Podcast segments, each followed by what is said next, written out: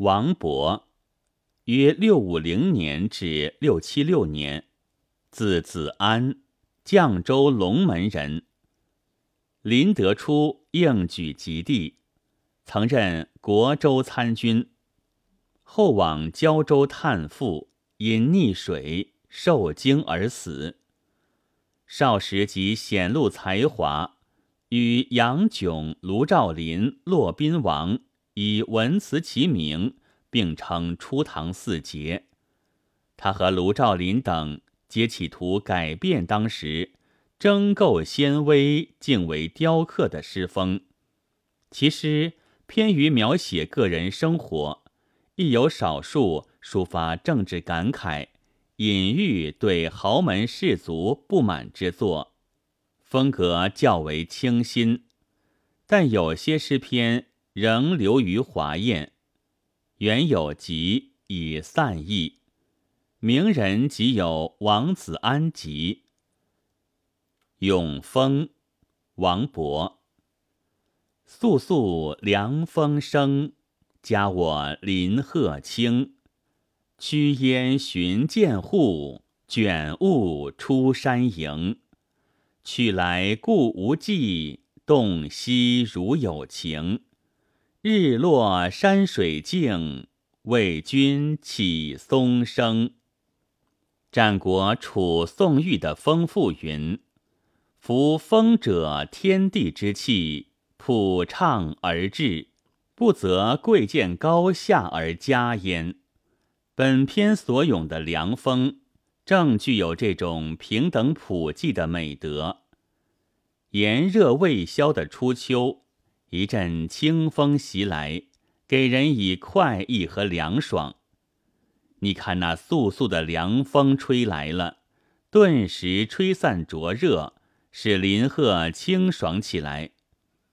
它很快吹遍林壑，驱散涧上的烟云，使我寻到涧底的人家，卷走山上的雾霭，出现山间的房屋。无怪乎诗人情不自禁地赞美他：“去来故无迹，洞悉如有情了。”这风确乎是有情的。当日落西山，万籁俱寂的时候，他又不辞辛劳地吹响松涛，奏起大自然的雄浑乐曲，给人以欢愉。诗人以风喻人，托物言志，着意赞美风的高尚品格和勤奋精神。风不舍昼夜，努力做到对人有益。以风旷人，有为之事，不正当如此吗？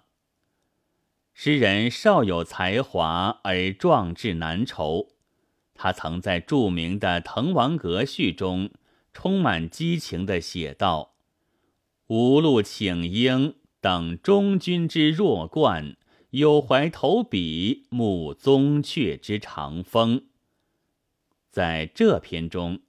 则是借风咏怀，寄托他的青云之志。宋既有功唐诗记事，称此诗最有余味，真天才也。这大概就是其余味之所在了。此诗的着眼点在“有情”二字，上面从有情写其家林壑以清爽。下面富有友情，赞其为君起松声。通过这种拟人化的艺术手法，把风的形象刻画得栩栩如生。首句写风的升起，以肃肃状风势之肃，风势之缓急本来是并无目的的，但次句用了一个加字，就使之。化为有意的行动，仿佛风疾驰而来，正是为了使林壑清爽，有意及人所需似的。下面写风的活动，也是抓住驱烟、卷雾、起松声等风中的动态景象，进行拟人化的描写。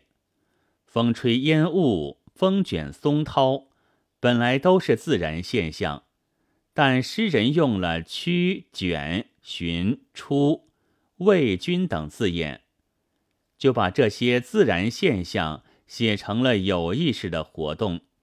他神通广大，犹如精灵般的出入山涧，驱烟卷雾，送来清爽，并吹动万山松涛，为人奏起美妙的乐章。在诗人笔下，风的形象被刻画的惟妙惟肖了。本文作者严昭典朗读：白云出岫。